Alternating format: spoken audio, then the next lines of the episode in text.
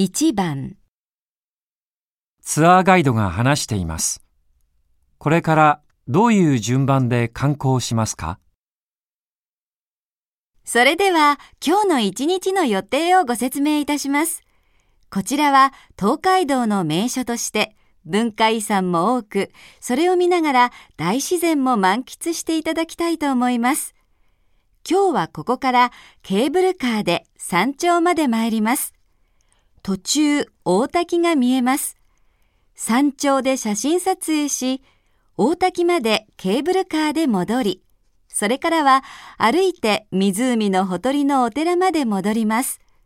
そのお寺を見学の後、船で湖を渡っていただきます。湖からは周りの山々の素晴らしい景色を楽しんでいただけます。